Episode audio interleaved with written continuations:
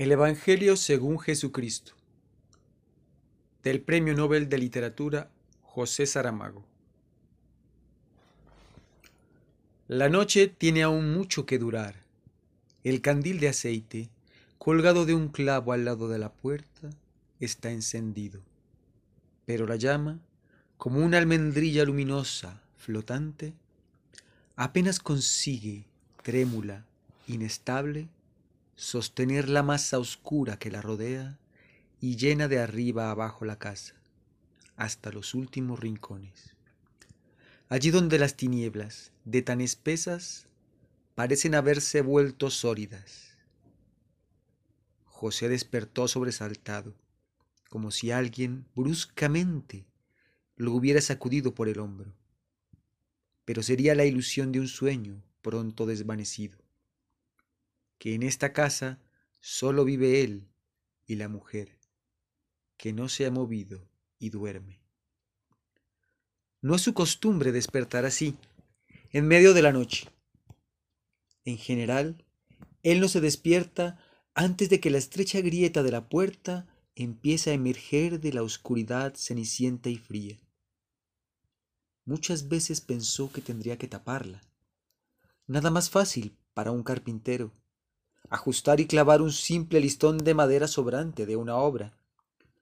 Pero se había acostumbrado hasta tal punto a encontrar ante él, apenas abría los ojos, aquella línea vertical de luz, anunciadora del día, que acabó imaginando, sin reparar en lo absurdo de la idea, que, faltándole ella, podría no ser capaz de salir de las tinieblas del sueño, las de su cuerpo y las del mundo.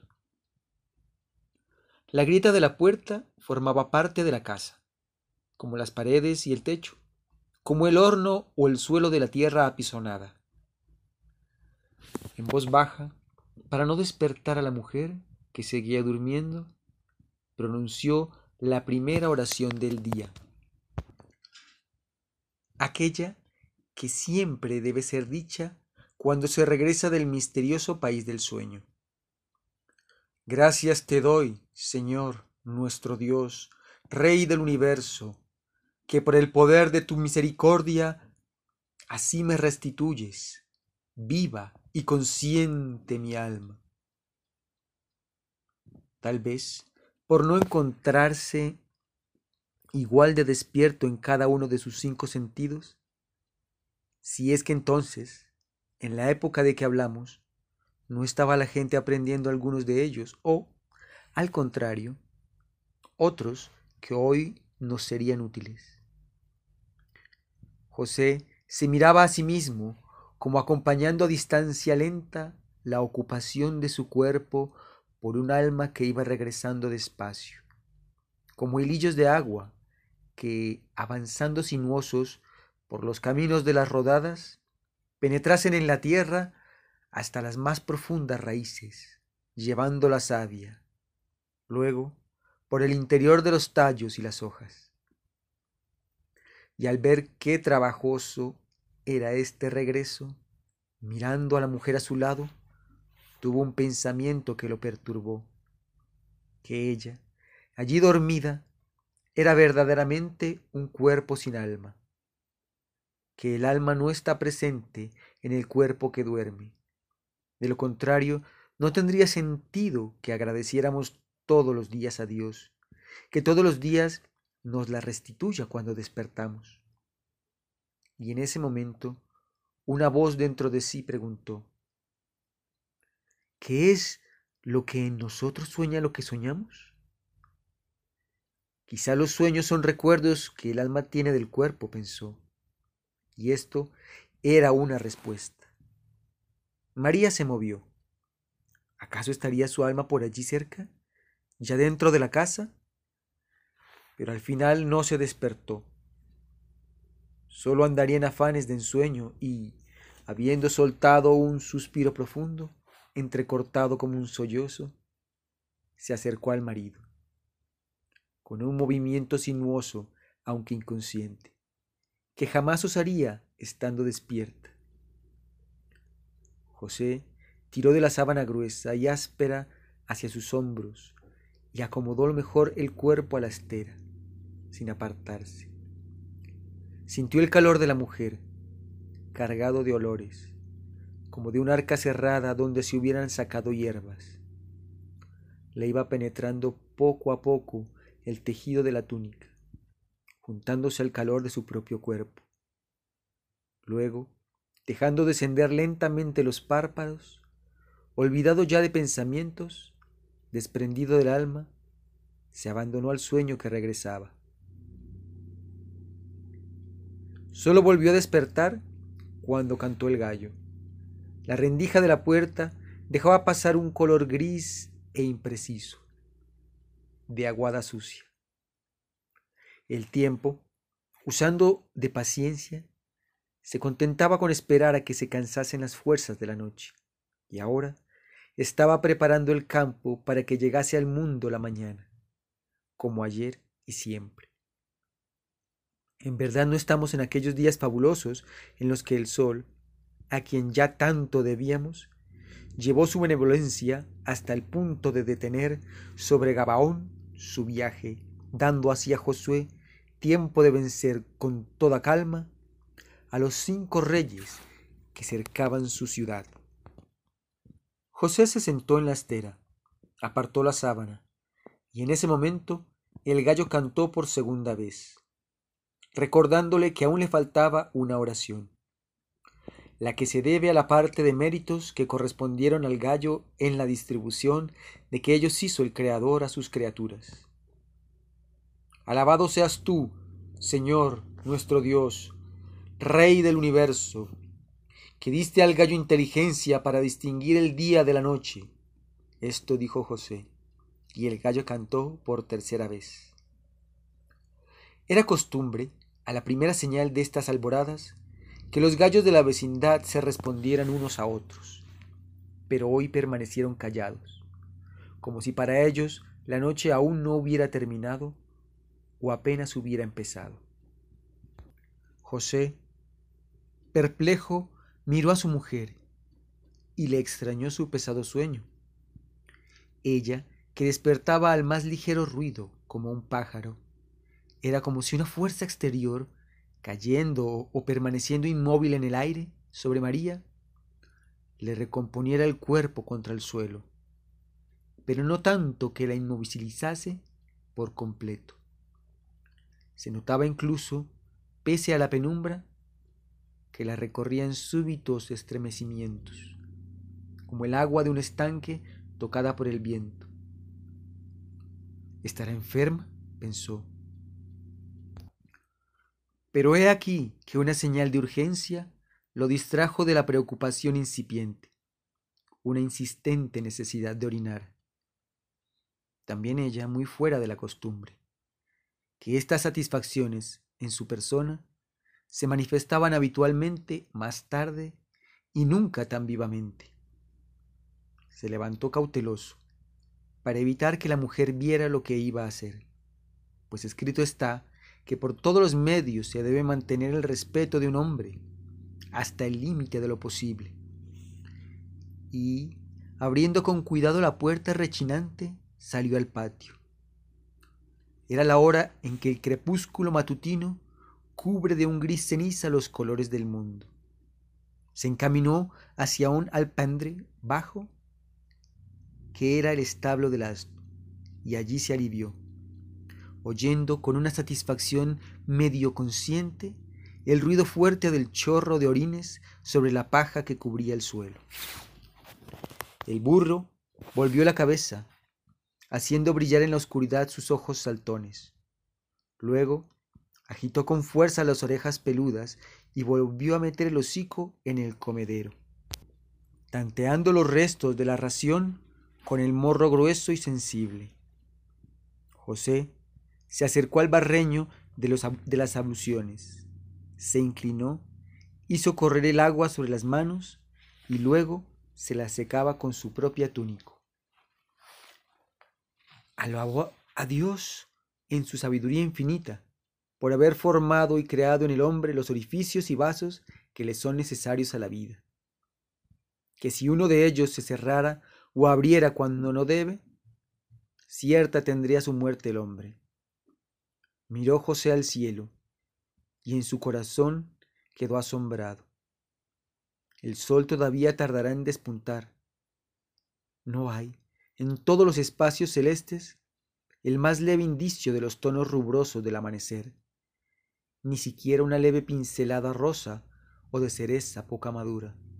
Nada, a no ser de horizonte a horizonte, en todo lo que los muros del patio le permitían ver, y en la extensión entera de un inmenso techo de nubes bajas, que eran como pequeños ovillos aplastados, iguales un color único de violeta que, empezando ya a hacerse vibrante y luminoso del lado por donde rompe el sol, se van progresivamente oscureciendo, de más a más, hasta confundirse con lo que del otro lado queda aún de noche. En su vida había visto José nunca un cielo como este, aunque en las largas charlas de los hombres viejos no fueran raras las noticias de fenómenos atmosféricos prodigiosos. Muestras todos ellos del poder de Dios. Arcoíris que llenaban la mitad de la bóveda celeste. Escaleras vertiginosas que un día unieron el firmamento con la tierra. Lluvias providenciales de maná. Pero nunca este color misterioso que tanto podía ser de los primeros como de los últimos, variando y demorándose sobre el mundo. Un techo de millares de pequeñas nubes que casi se tocan unas a otras, extendidas en todas direcciones como las piedras del desierto. Se llenó de temor su corazón. Imaginó que el mundo iba a acabarse, y él, por supuesto, allí único testigo de la sentencia final de Dios. Sí, único. Hay un silencio absoluto tanto en la tierra como en el cielo. Ningún ruido se oye en las casas vecinas, aunque fuese una sola voz, un llanto de niño, una oración o una imprecación, un soplo de viento, el balido de una cabra, el ladrar de un perro. ¿Por qué no cantan los gallos? murmuró y repitió la pregunta ansiosamente, como si del canto de gallos pudiera venirle la última esperanza de la salvación. Entonces el cielo empezó a mudar, poco a poco, casi sin que pudiera darse cuenta. El violeta se iba tiñendo y se dejaba penetrar por un rosa pálido en la cara interior del techo de nubes enrojeciéndose luego hasta desaparecer. Estaba allí y dejó de estar. De pronto el espacio reventó en un viento luminoso. Se multiplicó en lanzas de oro, hiriendo de pleno y traspasando las nubes que, sin saberse por qué ni cuándo, habían crecido y ahora eran formidables. Barcos gigantescos, arbolando incandescentes velas y bogando en un cielo al fin liberado. Se desahogó, ya sin miedos, el alma de José. Sus ojos se dilataron de asombro y reverencia. No era el caso para menos, siendo él, además, el único espectador.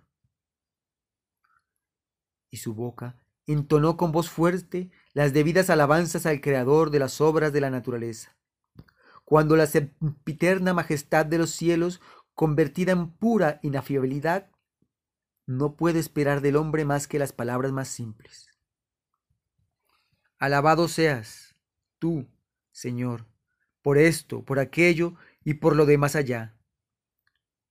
Lo dijo él, y en ese instante el rumor de la vida, como si hubiera sido provocado con su voz, o como si entrase de repente por la puerta que alguien abriera de par en par sin pensar mucho en las consecuencias, ocupó el espacio que antes había pertenecido al silencio, dejándole solo en pequeños territorios ocasionales, mínimas superficies como aquellos breves charcos que los bosques murmurantes rodean y ocultan.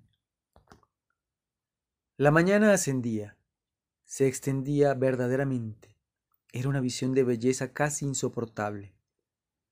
Dos manos inmensas, soltando a los aires y al vuelo una centelleante e inmensa ave del paraíso, desdoblando en radioso abanico la rueda de mil ojos de la cola del pavo real, haciendo cantar cerca, simplemente, a un pájaro sin nombre, un soplo de viento allí mismo, nacido del golpe. Golpeó la cara de José, le agitó la barba, sacudió su túnica y luego dio vuelta a su alrededor como un remolino que atravesara el desierto. O quizá, lo que así le parecía, no era más que el aturdimiento causado por una súbita turbulencia de la sangre.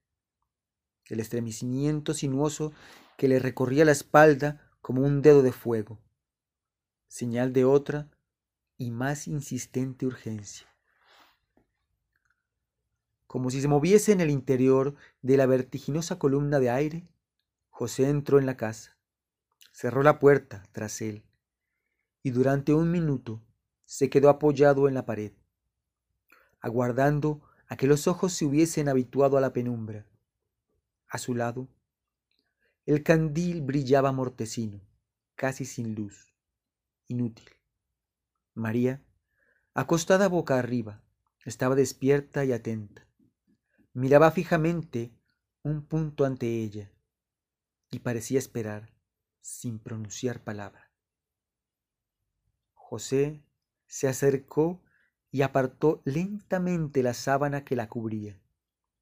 Ella desvió los ojos, alzó un poco la parte inferior de la túnica, pero solo acabó de alzarla hacia arriba, a la altura del vientre, cuando él ya se inclinaba y procedía del mismo modo con su propia túnica y María, a su vez, abría las piernas o las había abierto durante el sueño y de este modo las mantuvo.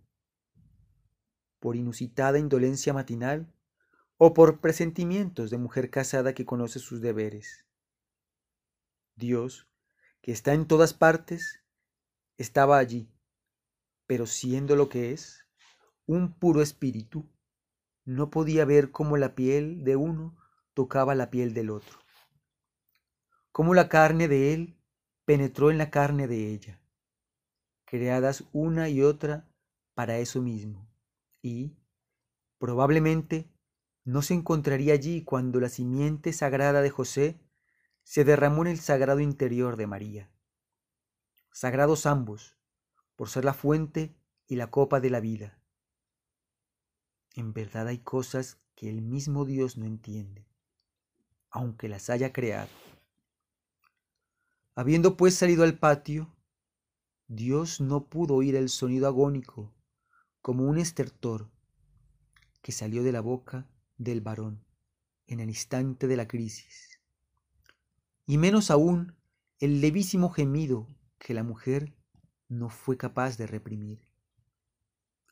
Solo un minuto o quizá no tanto. Reposó José sobre el cuerpo de María, mientras ella se bajaba la túnica y se cubría con la sábana, tapándose después la cara con el antebrazo. Él, de pie en medio de la casa, con las manos levantadas, mirando al techo, pronunció aquella oración, terrible sobre todas, a los hombres reservada. Alabado seas tú, Señor nuestro Dios, Rey del universo, por no haberme hecho mujer. Pero a estas alturas ya ni en el patio debía estar Dios, pues no se estremecieron las paredes de la casa, no se derrumbaron ni se abrió la tierra. Entonces, por primera vez se oyó a María y humildemente decía,